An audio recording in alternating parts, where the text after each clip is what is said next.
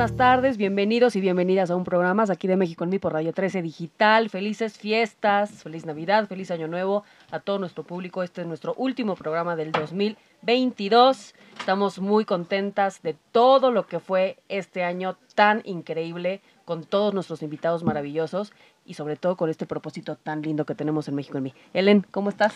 Hola Gaby, pues muy bien, muy contenta de estar aquí cerrando este año y como dices tú, muy buen, muy buen año para este programa porque tuvimos maravillosos invitados que a través de ellos logramos cumplir uno de los objetivos más importantes que tenemos aquí en México en mí. Y la verdad es que como buen mole hubo de todo. De todo un poco. De todo un poco. Tuvimos invitados empresarios, porque aquí algo que nos ha enseñado mucho nuestra queridísima Ivonne es que no hay empresarios micro o pequeños empresarios. Aquí todos somos empresarios y esto pues busca, ¿no? Este, este proyecto busca que haya una hermandad, un ecosistema hermano entre los diferentes empresarios que están haciendo su labor en distintas esferas. Así es. Hubo empresarios de todo tipo, historias maravillosas que nos han inspirado muchísimo, liderazgo increíble, mucha fuerza de muchas mujeres, de muchos hombres también, y proyectos hermosos que están caminando para este 2023. Así es, y un año, el 2023, que se presenta lleno de retos, lleno de pues desafíos en todos sentidos para lo económico, para lo político, para lo social. Así que bueno, pues a, lo que venga. A lo que venga. A lo que venga. Y a lo mejor algunos de ustedes no saben, pero el programa, este proyecto, porque más que un programa es un proyecto de nación que busca incentivar el, el cambio que necesitamos cada individuo para volver a México, ese país que tanto se merece, para potencializar esa cultura personal, esa forma de vida y enfocarnos en lo que sí es México y en lo que no. Pero esto nació mucho por que queríamos incentivar la participación ciudadana. Es que desde que nos conocimos Gaby, tú y yo, que tuvimos esa fortuna, ya no sé cuánto fue, como tres años. Tres años, qué rápido, pasa el tiempo. Fue precisamente en, maravillosos Sí, en un proyecto que buscaba precisamente desarrollar liderazgos, liderazgos para lo que era la política social, que en este país la verdad es que se ha desarrollado poco. Poca gente se da cuenta de cuál es su papel como ciudadano. No meterse a la política para ocupar puestos públicos, no, como ciudadanos, ¿no? Entonces, esa de, alguna manera indolencia que hemos tenido como sociedad civil, pues ha pegado y, ha tenido consecuencias. Ese valemadrismo. Ese hemos delegado cosas que no tendríamos que haber delegado. Muchas de las cosas que hemos aprendido nosotros en el camino y, y tú y yo que tenemos este amor odio por la política. Una relación interesante con la política. Pero más amor por México, eso sí lo podemos decir. Eh, mucho lo que, lo que sucede, además de que, de que delegamos, es que no entendemos que política es todo lo que sucede afuera de mi casa. Claro, y es que a veces, una vez un, amigo me decía, es que a ti la verdad es que te encanta la política, porque como todo el día hablo de política, mm. y le digo, no, a ver, momento, no es que me guste la política, me interesa. Porque me interesa en la medida en la que nos afecta todo lo que sucede en la política, nos afecta a nivel personal, familiar, empresarial, nos, nos afecta como país. Y, por eso me interesa. No es que digas, ay, mi hobby es la política. Pues no, habrá quien sí. A mí la verdad es que eh, es otro enfoque el que yo le doy. El enfoque de en qué, de qué forma todo lo que está sucediendo hoy en día y antes nos, nos afecta como personas, como país, como, como familia y como todo, y qué podemos hacer nosotros desde nuestro ámbito de, de acción porque no se trata de que dejes de hacer y de ser lo que eres y lo que haces, sino cómo puedes involucrarte aceptando esa responsabilidad que tienes como ciudadano para crecer también en una dimensión personal, ¿no? Porque si tú te desentiendes de todo lo que pasa a tu alrededor, no estás creciendo como persona. Así es. Y yo creo que también, pues habrá quienes sean eh, pro algún partido, ¿no? Eh, eso también, pues, es muy respetable. Nosotros aquí somos pro México. Somos apartidistas en el sentido de que podemos ser críticos también. Cuando eres apartidista puedes ser crítica, pero no somos apolíticos. Porque eso de ser político no existe. Incluso la gente que decide no ir a votar está tomando una posición. Está tomando una decisión. Y está tomando, y está está ayudando a que las cosas sean de una manera o de otra. Entonces, no hay nadie político. Hay alguien que a lo mejor es, eh, y hasta irresponsable se puede ser, ¿eh? en un momento dado, si tú no tomas tu parte como sociedad. Y es eso que yo platicaba un día contigo y, aquí con el auditorio, no me acuerdo en cuál de los programas que hemos tenido. La sociedad es un poco como el ser humano y pasa por diferentes pues grados de madurez. Uno como persona empieza siendo niño, bebé, niño, y, esa, y esa fase de la infancia es de total dependencia. Es de depender totalmente de que alguien más pues resuelva tus necesidades. Luego pasamos a la etapa de la adolescencia, que para muchos es independencia, pero no, porque tú te crees Juan Camané cuando llegas a esa edad crees que partes el queso, que eres totalmente independiente de todo y, retas a la autoridad y, y, crees que todo lo que tú haces no tiene consecuencias. Y eso tampoco es verdad. Pero luego pasas cuando llegas a la madurez, que es la etapa adulta a, la que por desgracia no todos llegan o llegamos, y es esa etapa de... Aunque tengas 100 años. Sí, no, hay quien no madura. pero digamos, idealmente llegas a la etapa adulta en donde te das cuenta de, que, de la interdependencia de que todos dependemos de todos. Y por eso podemos vivir en sociedad. Si no, pues cada quien viviría en la selva o en el bosque, como, como animalitos de esos que, que no viven en tribu. Pero nosotros sí somos, sí somos eh, ¿cómo le llamas? Eh, cuando eres eh, dependiente de un grupo. pues Estamos interconectados. Exacto, sí, nosotros sí como humanos vivimos en sociedad. Y para que eso suceda, tenemos que tener una conciencia de interdependencia lo que yo hago o dejo de hacer le afecta al de junto. Y el, lo que hace o deja de hacer el de junto me afecta a mí. Cuando llegamos a esa, a esa etapa, podemos hablar de civilización. Mm. Y bueno, vemos como aquí, pues antes, ¿cómo le este, llamamos? Pues un poco, pues un poco incivilizados somos, ¿no? Cuando tú vas por la calle tirando basura, cuando tú vas por la calle eh, haciendo lo que te da la gana, afectando al de junto, cuando pones tu sonido, o sea, son cosas que se me vienen a la mente, pero pones tu sonido a todo volumen a las 3 de la mañana, me vale madres, me vale madres y todo.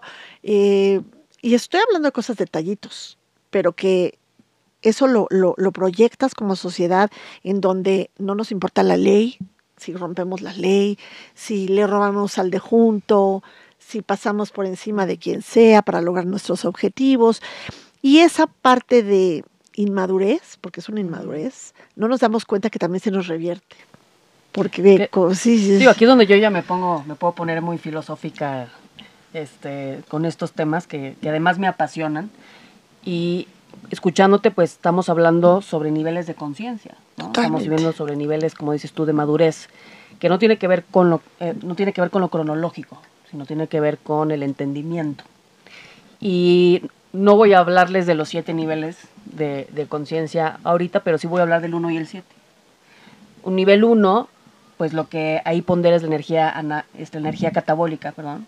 La energía catabólica que es la que te carcome, el estrés, el miedo, la ignorancia, la separación, el vernos como seres apartes, donde no hay esta interconexión una visión de interconexión ¿no? entre, entre nosotros, en donde no comprendo que lo que le hago al otro me lo hago a mí mismo.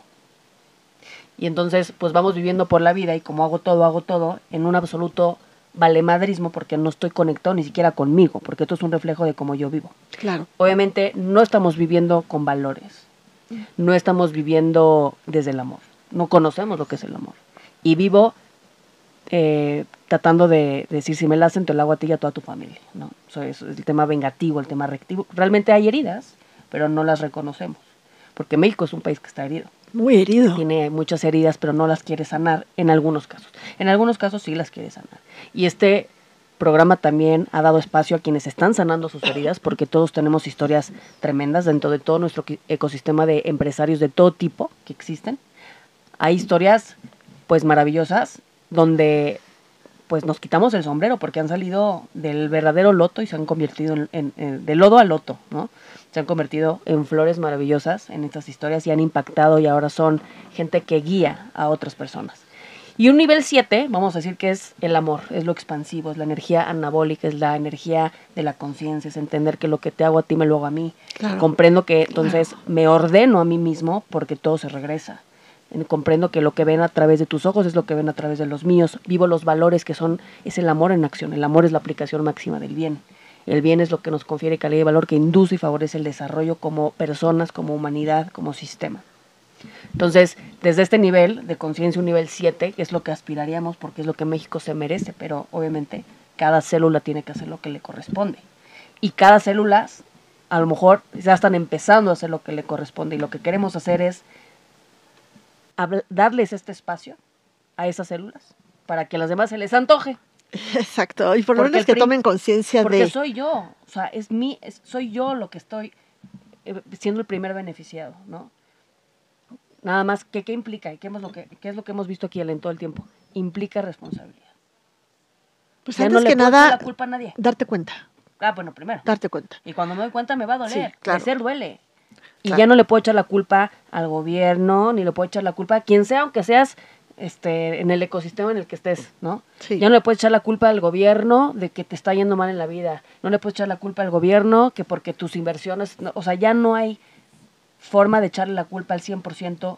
También habrá cosas en las que sí tenemos que tomar acción, pero ya no culpables, ¿no? Eso yo creo que es otra, sí, y otra energía. No, la culpa no es buena. No es buena cuando se la aplicas a los demás para tratar de zafarte de, lo que te corresponde y tampoco cuando te la aplicas a ti, porque estás en un hoyo que pues, no tiene ningún caso. Mejor tomar conciencia y salir de ahí y tomar conciencia y cambiar. Y lo que tú estabas diciendo ahorita de la interconexión es ahorita, y hablando precisamente de lo que yo decía de el México que nos viene el año que entra, estamos viviendo eh, un México precisamente desconectado porque, y esto lo digo muy en serio, se ha hecho una labor de desconexión. Por diseño. Por diseño, por, ingeniería, por la ingeniería social. Aquí, como dices, no echamos culpa, pero tampoco celebramos. No, no, no, no, pero hay que ver las le falta respeto a México. Claro. esto le falta respeto a México.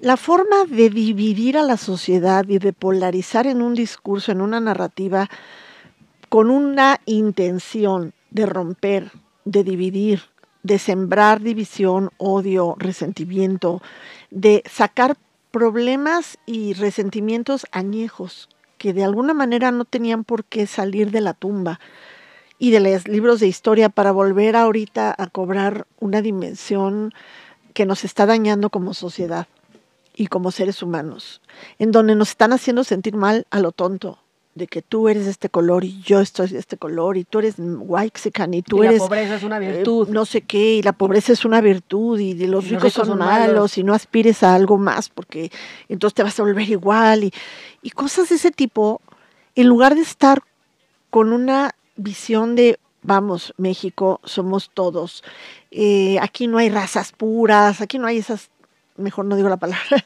esas tonterías de yo soy raza pura y tú eres de, tal color y tú eres de tal otro color. Claro que debemos estar conscientes de las injusticias, claro, pero de alguna manera estas injusticias se han venido dando de una manera mm, conveniente, conveniente, porque las élites no no las empresariales, las políticas han vivido de esto. Viven de los pobres y viven de los, de los eh, marginados y viven de, de, esas minorías, que aquí no son minorías, son mayorías, pero de alguna manera esa, esa narrativa en donde yo, héroe, Estado benefactor, encarnado el presidente en turno, te voy a salvar a ti, pueblo eh, fregado y pueblo pisoteado y pueblo golpeado. Te aplaudo que vivas así. Exacto. O sea, esto no es una virtud. No, te santifico, te convierto en la víctima y yo me nutro de la víctima de una manera muy perversa para llegar al poder y mantenerme en él. Porque cuando tú eres un héroe de una historia que fabricaste en donde el héroe necesita el poder para salvar a la víctima y entonces todo se justifica para quedar en el poder.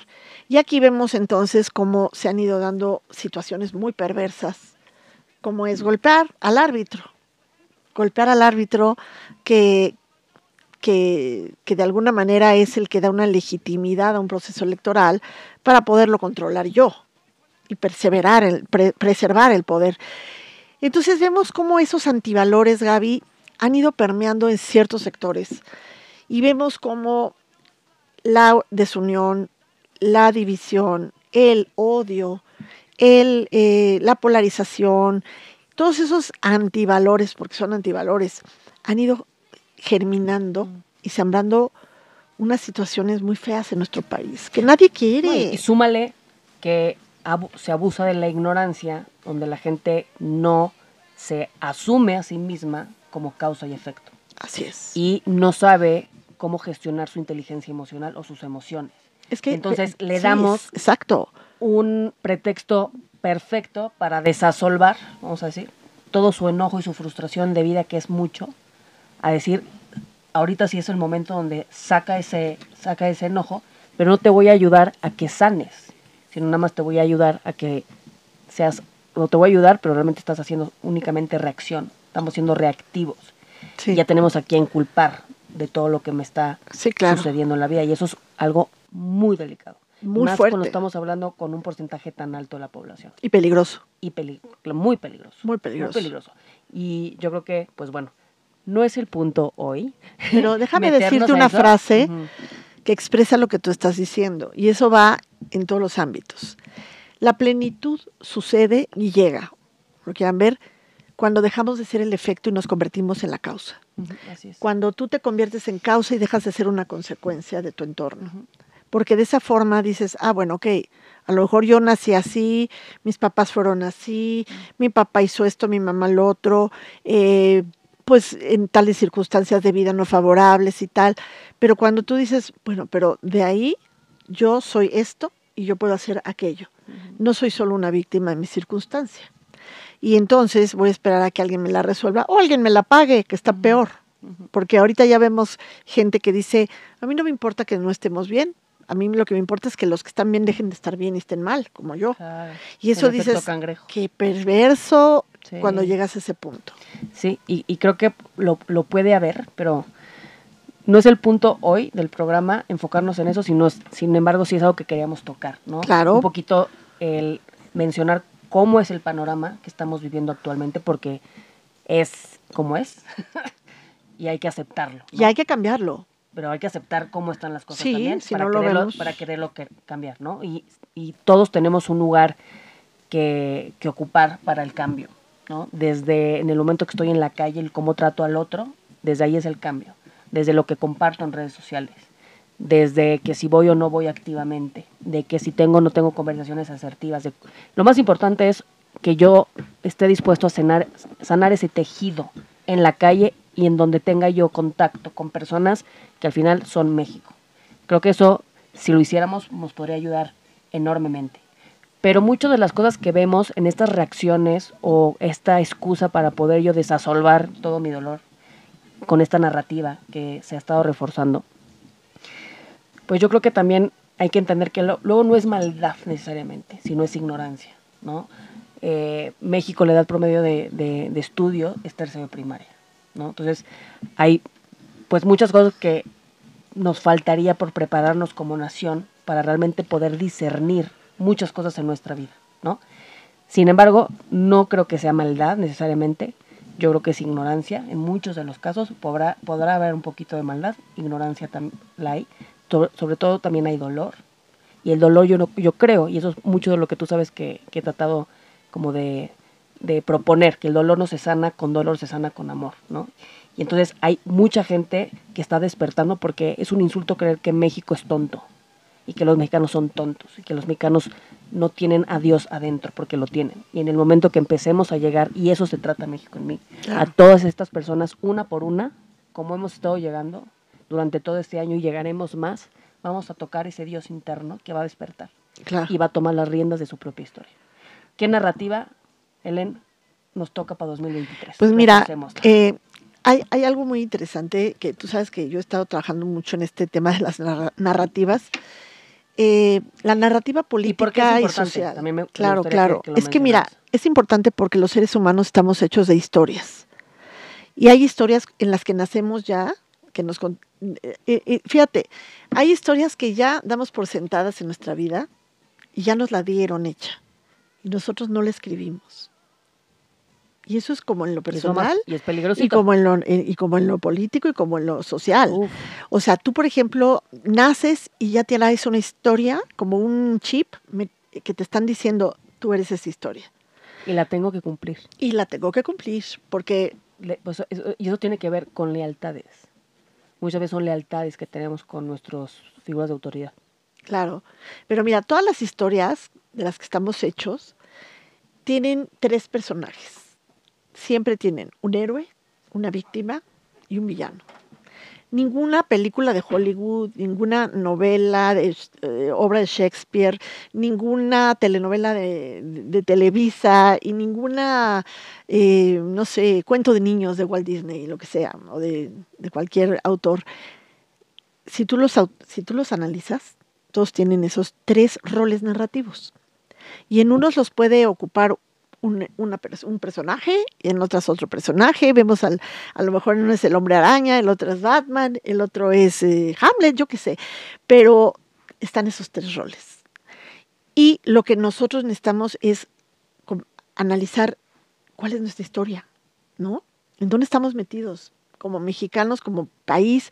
¿Qué nos han estado contando y qué estamos heredando? Que como no, no lo analizamos y no lo hacemos como conscientemente, no lo cambiamos tampoco. Y estamos en esa inercia, ¿no? Como en un río que fluye y te lleva por donde el río quiere ir. Y tú resulta que vas para donde te dicen. Entonces, desde hace 10, 100 años, perdón, estamos viviendo una narrativa como país. Que ni siquiera sabemos que existe. No, no es nueva. Por ejemplo, la narrativa eh, la estamos viendo en el discurso de López Obrador todos los días porque él ha sabido contar muy bien esa historia, pero no es de él. Él no la escribió. Es una narrativa populista que venimos arrastrando desde hace 100 años, en donde, como te decía, el Estado benefactor, todopoderoso, toma un papel preponderante más allá de lo deseable incluso, porque no es necesario tener un, un Estado que haga todas las, funciones que, que, hace este Estado y cualquier otro. Y una víctima... Y eso, aparentemente es benévolo. No. Cuando al final... Es control. claro, es control. Claro. Es como la, es como la, la típica, este, no sé, relación, cada quien váyase al ejemplo que le venga, de, ay, yo, yo te llevo, yo te cuido, yo te apapacho y tal, y tú dices, ay, y de repente ya ¿no? Te tienen aquí agarrado el cuello y no sabes ni en qué momento, exacto, ¿no? Exacto. Y en esa historia, el Estado benefactor encarnado en la persona del presidente de la República, que desgraciadamente concentra tanto poder en este país, y ya lo estamos viendo, eh, es el héroe. Luego, el, bueno, en este caso es abuelo. En otras ha sido, siempre es un macho, mm. un macho eh, alfa, poderoso, controlador, que te puede resolver la vida. ¿Te suena? Es la historia del machismo, pero convertido en política. Y entonces vemos a lo mejor a... Antes veíamos a un López Portillo muy, muy acá hablando como voy a, defender el peso como perro y cosas así. Pero sí es, es esa figura poderosa. Luego ves al pueblo víctima, un pueblo que solo no puede, un pueblo que es como niño, la cara. un pueblo que tienes que alimentar, que tienes que resolverle sus necesidades y convertir las necesidades en derechos. Que fíjate qué grave cuando tú conviertes necesidades en derechos. No es lo mismo una necesidad que yo tengo derecho a algo. Derechos hay tres en la vida, Gaby. Tres, la libertad, la, propiedad privada y la vida, con todo lo que de ahí se deriva, que es, este, bueno, tiene muchas dimensiones, muchos, muchas dimensiones, pero eso de que tengo derecho al, a esto y al otro, no, a ver, necesidades, ¿quién las va a resolver? Ahí va, quién sabe, pero ese es otro boleto. Cuando el Estado es yo te resuelvo todo, cuidado, porque lo que te quieren es controlar. Y luego vemos el villano. ¿Quién es el villano en esta historia? Pues todos los que estén en el camino del héroe todos los que se, de alguna manera sean piedritas en el camino, todos los que le hagan sombra. Entonces vemos cómo pueden ser los ricos en esta historia, los empresarios, incluso a veces la iglesia, incluso a veces pues los artistas, los intelectuales, los líderes, sí, que cuestionan al héroe, todos se van convirtiendo en piedritas en su camino que hay que patear. Y dentro de toda esta narrativa, sí hay cosas que tenemos que empatizar o, ser compasivos porque la inmediatez es un factor. O sea, si yo de un sueldo que gano 5 mil pesos me aumentan 1.500 o 2.000 al mes, pues esas son las decisiones que voy a tomar. Sí, pero ahí, bueno, claro, lo que hay que hacer es tomar conciencia de esta historia. Cuando tú dices, ah, ya entendí la estructura. Pero también entendemos por qué es tan fuerte si, si, se da ese incentivo. ¿Me explico? Claro, porque nos manejan también una historia muy, pues muy trillada de la igualdad. La igualdad, no hay igualdad, pues es que la igualdad es, no tiene que haber igualdad, somos diversos y valiosos como somos cada uno igualdad es imposible que haya porque desde que naces tú naces con unas características y yo con otras. Tú naces con a lo mejor facilidad para el básquetbol y yo con dos pies izquierdos. Digo, ahí no puede ser. Lo que hay que hablar es de equidad. ¿Y esa equidad cómo se logra? Pues si nos están cobrando impuestos, con los impuestos debería de haber equidad de oportunidades, nada más. De logros no. Porque cuando tú hablas de equidad de logros, esa igualdad solo se puede imponer desde arriba hacia abajo y por la fuerza. Y nos enojamos cuando alguien destaca. Claro. porque nos han hecho creer que está mal. Claro. Y de que algo hizo o transó, ¿no? Es como la típica mujer, hombre, que se la vive en el gimnasio y salen y dicen, ay, es operada. Pues no, mijo, o sea, le está chingando, ¿no? Y este, no dos horas a dieta y tal. Sí. Pero pues somos un país en donde pondera la envidia, ¿no? En vez de, como se dice, se trate como admiración, porque la envidia es admiración oculta. La envidia es otro de los antivalores que se están generando en, esta historia muy fea. Que, el enojo, la envidia, el celo, pero también hay cosas hermosas. ¿eh? Muy. Y, no queremos que... No, y eso es lo que hay que cambiar. negativo, Y esa es la narrativa que vamos a proponer. ¿Cuál es nueva. narrativa? La nueva narrativa es distinta porque vamos a quitar esos antivalores por otros que son los valores. Y vamos a ver si los que acabamos de comentar, cuáles son como la, si tenemos esta tesis, vamos a la antítesis. ¿Cuáles son esos, valores esos valores que de alguna manera matan los, los, antivalores? Evidentemente, si estamos hablando de odio, hay que hablar de amor. Si estamos hablando de división, hay que hablar de unión. Si estamos hablando de resentimiento, hay que hablar de perdón. Si estamos hablando de conformismo, hay que hablar de crecimiento y de superación, mérito, el mérito es algo muy importante. Em, si hablamos de culpa, vamos a hablar de responsabilidad. Y de responsabilidad. de responsabilidad. De queja, hablamos de gratitud. Claro, porque no se trata de lavarte las manos y que aquí todo el mundo haga lo. No, de responsabilidad, que es diferente de la culpa. Yo soy responsable del de junto. ¿Por qué? Porque si tú estás viendo que junto a ti hay alguien que está pasándola mal, que, que, no tiene trabajo o que no tuvo estudios, porque fíjate que yo, eso de la ignorancia, yo creo que también la sabiduría no tiene estudios. Yo he conocido gente que a lo mejor no cursó ni el primero de primaria y tiene mucha sabiduría y ve mucho más. el conocimiento. Claro. Que es importante. porque si, si tienes un país que les digo que le da promedios de tercero de primaria y obviamente no toman decisiones a favor de la macroeconomía del país. No saben qué es el Producto Interno Bruto, no saben cómo funcionan las cosas y cómo funcionan las empresas y muchas cosas que al final es lo que tenemos que ayudarles, ¿no? A ah, que tengan estas herramientas para que se vuelvan las, los héroes, que es la nueva narrativa. No hay un héroe, hay héroes. Exacto. Todos somos, todos somos Exacto. ¿Y quiénes, quiénes son los roles, quién ocupa los roles narrativos en la nueva narrativa? Bueno, pues en el héroe no puede estar una persona, Gaby. No podemos depender de una persona. Debemos de, poner ahí a otra, a otra, a otro ente en esa, en esa ecuación. y es la sociedad, es el ciudadano, los ciudadanos.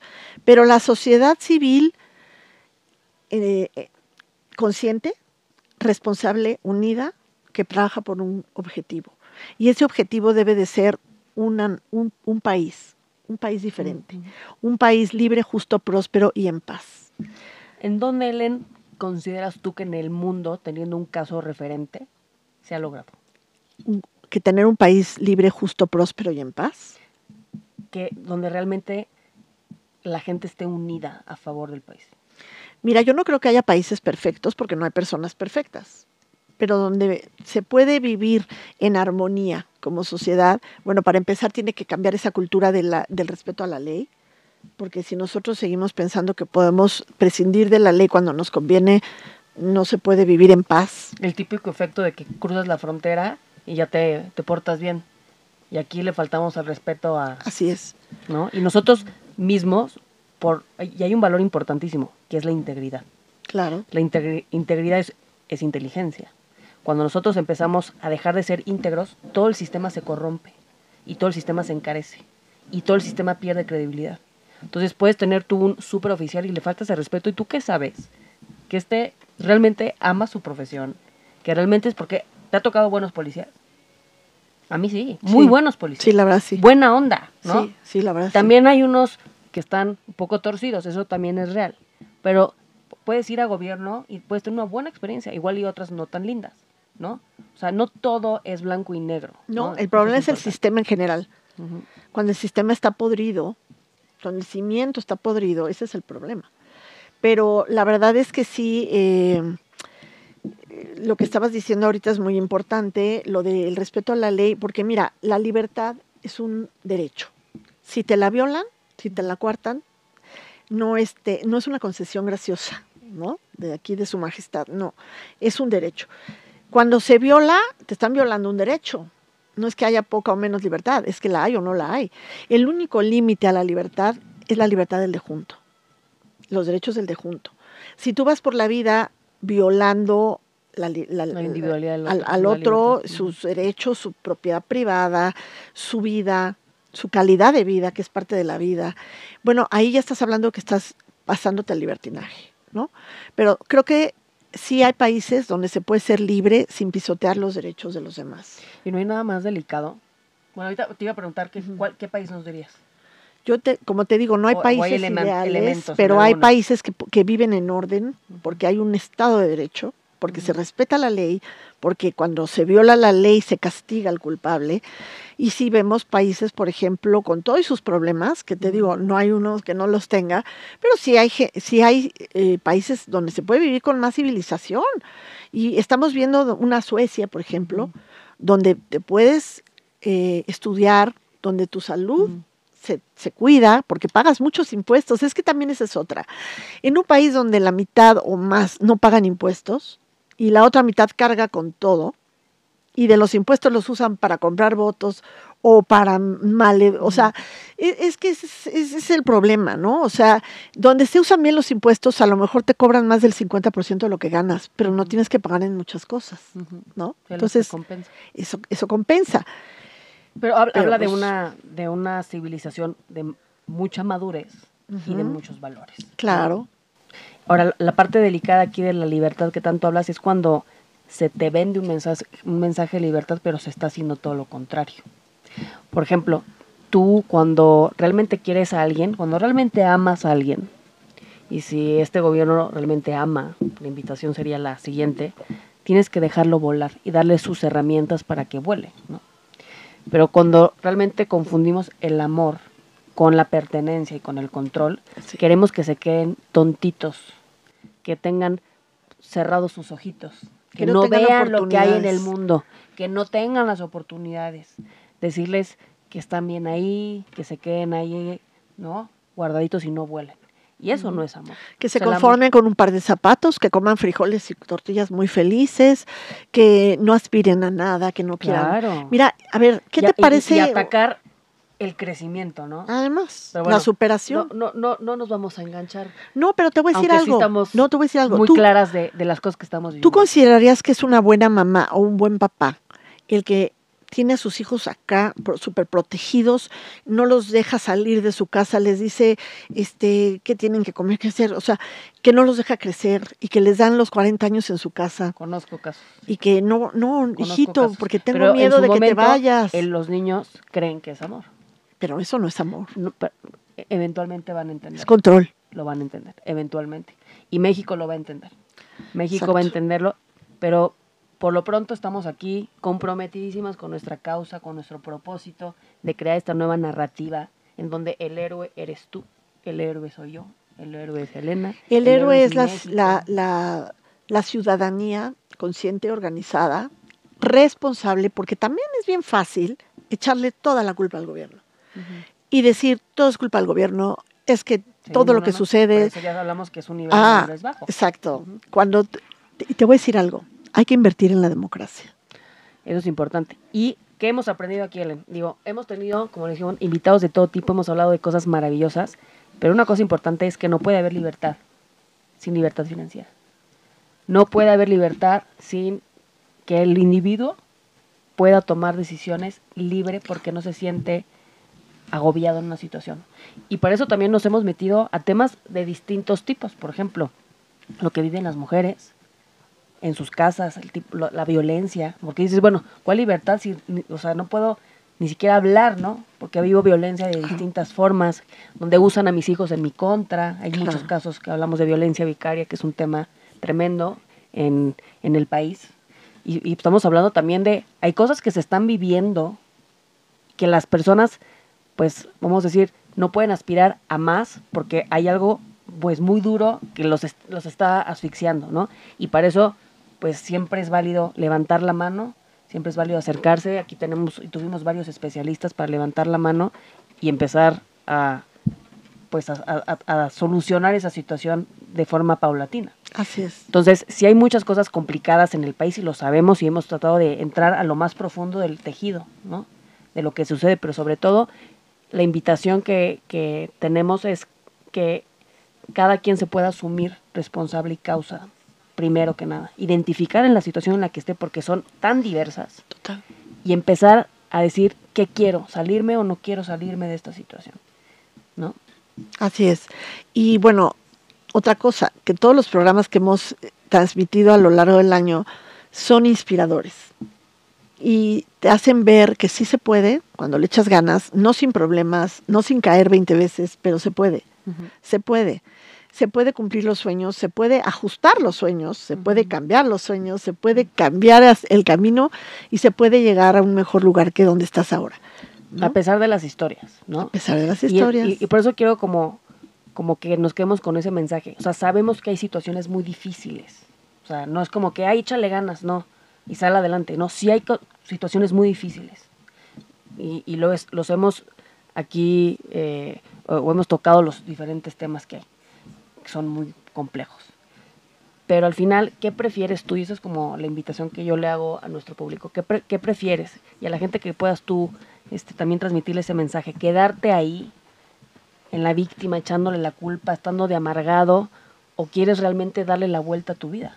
Exacto. Porque eso es lo que necesitamos en este país, que le des la vuelta, pero no por mí, ni por él, ni por el, resto de la población.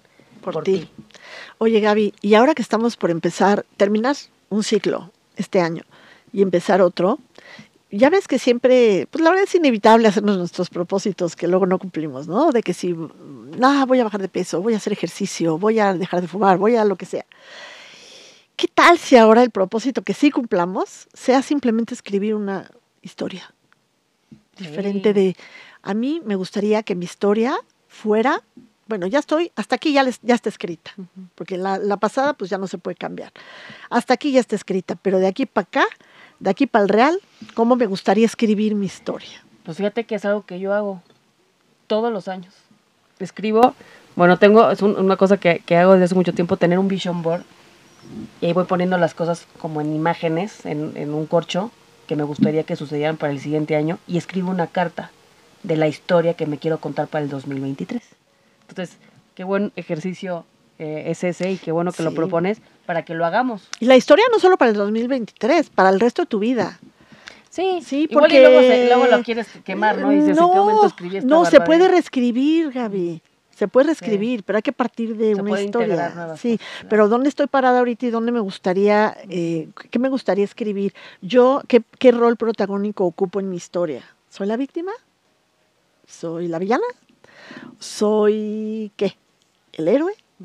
¿No? ¿O qué soy? O la ayudante del héroe o la ayudante del villano, porque también, ¿no? Entonces, revisar tu rol y empezar a escribir a partir de ahí qué rol quieres que ocupen todos los que están alrededor en tu vida. Y mucho que necesitamos soltar. Uh, sí. Muy bien. Pues, muchísimas gracias a todo nuestro público. Gracias por este año tan maravilloso de habernos acompañado aquí en México en mí. Acuérdense de sumarse a este proyecto porque es un proyecto de todos de México y pues esperamos con mucha emoción este 2023 Sí. Estamos seguros que nos, nos va a llenar de grandes satisfacciones. Retos sobre todo. Y pues hay que despertar México, que ya amaneció. Muchísimas gracias. Feliz año nuevo, feliz Navidad. Un besito. Pásenla, Pásenla increíble. Nos vemos el siguiente. Desde cualquier dispositivo y en cualquier plataforma recibe las notificaciones de Radio 13 Digital. Venos y escúchanos en Facebook, YouTube y Daily Motion de Radio 13 Digital. Dale me gusta a nuestro perfil. Síganos y activa las notificaciones de las publicaciones y video para que te lleguen las alertas de los programas que están al aire. Escucha nuestro podcast en Spotify, Amazon Music, Apple Music y Deezer. Síguenos en YouTube Búscanos como Radio 13 Digital. Suscríbete a nuestro canal y activa la campana para que te lleguen las notificaciones de todo nuestro contenido. Visita nuestra página web www.radio13.mx. Radio 13 Digital, programación consciente.